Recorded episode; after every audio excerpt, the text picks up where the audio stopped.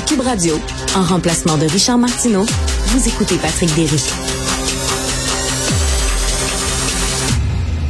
Alors, on attend tout un cocktail de verglas aujourd'hui en fin de journée sur la région métropolitaine. Euh, le mois de février a été particulièrement intense du côté météo. Euh, on a eu des froids glaciaux, des chaleurs inattendues, de la pluie, de la neige, de la grêle. Euh, et là, on a 10 à 15 mm de pluie avec du verglas aujourd'hui. wow, j'étais pas prêt à ça. On va en parler avec euh, Patrick de Bellefeuille, présentateur météo chez Météo Média et expert en changement climatique. Monsieur Bellefeuille, bonjour. Bonjour. 10 à 15 mm aujourd'hui? Oui, c'est ça. Donc, euh, mais c'est pas d'abord comme ça que ça va commencer. C'est surtout ça qui est le problème. C'est qu'on pourrait d'abord voir quelques petits flocons, là, euh, pas grand-chose, l'équivalent d'une trace, rien de plus que ça. Et là, après ça, à partir de 15 heures, je vous dirais cet après-midi, là, on va tout de suite embarquer dans le mode euh, verglas de la, métropole. Ça devrait durer l'équivalent de 4 heures, donc à peu près entre 15 et 19 heures. On devrait recevoir, je vous dirais, à peu près 10 mm. Entre 15 et 19 heures, donc c'est parfait pour avoir un retour à la maison le plus compliqué possible.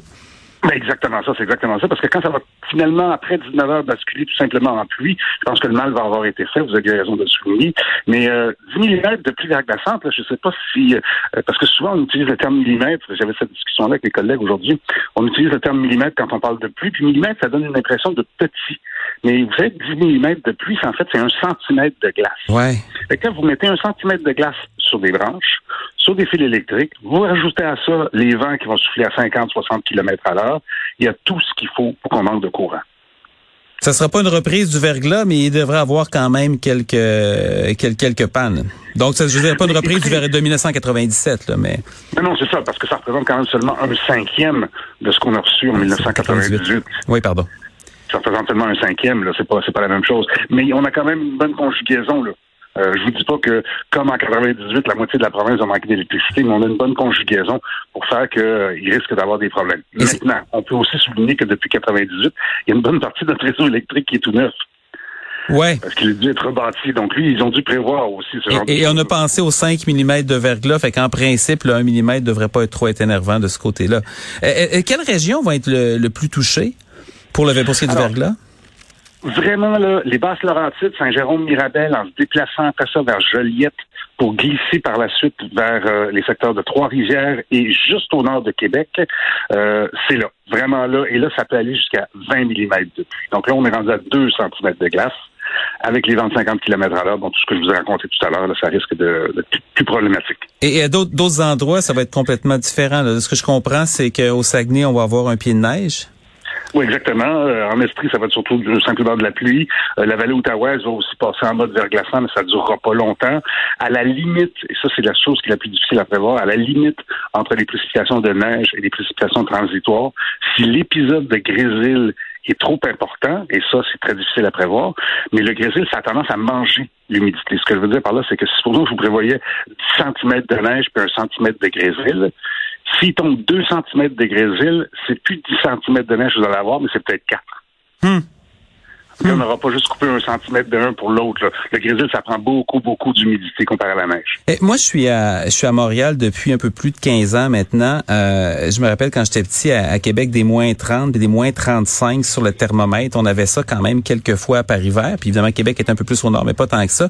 Depuis que je suis arrivé à Montréal, des, des vrais moins 25 sur le thermomètre c'est pas arrivé très très souvent. Ce qu'on voit présentement aujourd'hui, est-ce que est-ce qu'on peut dire que c'est un symptôme des, euh, des changements climatiques, pardon, des changements climatiques?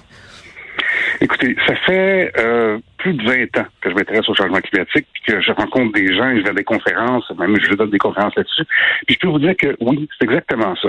Et la façon de comprendre, si je peux euh, essayer de vous donner une illustration, c'est que la différence de température entre le pôle Nord, où il fait très très très froid, et les latitudes où se trouve Montréal, Toronto, bon, tout ça, la différence de température entre les deux, quand elle est très grande, ça crée un courant jet autour du pôle Nord, et ce courant jet-là va circonscrire sur le pôle Nord le vortex polaire. Hmm. Donc, plus l'air froid reste en haut d'une certaine façon. L'air froid reste en haut. Parce que le pôle Nord se dégèle, là, il y a moins grande différence de température entre eux et nous. À ce moment-là, le courant jet se déforme. Et là, offre un, un, un processus, en fait, une forme très de, de méandre très prononcée.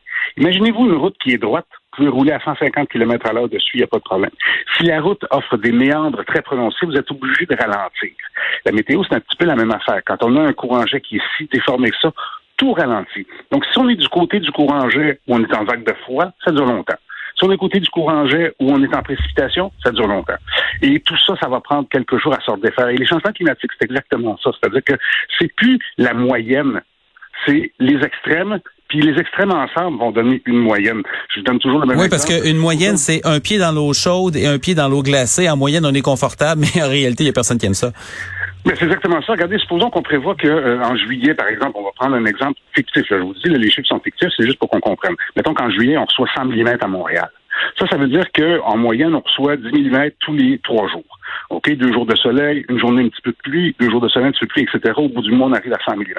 Mais si on se retrouve euh, avec 30 euh, jours de juillet sans aucune seule goutte de pluie, et le dernier jour, il passe un orage et il tombe 100 mm, au bout du compte, on dit, ah, on a eu la moyenne. Oui, on est passé de sécheresse à inondation.